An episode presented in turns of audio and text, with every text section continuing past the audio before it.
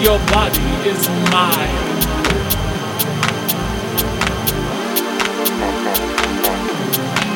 Your body is mine.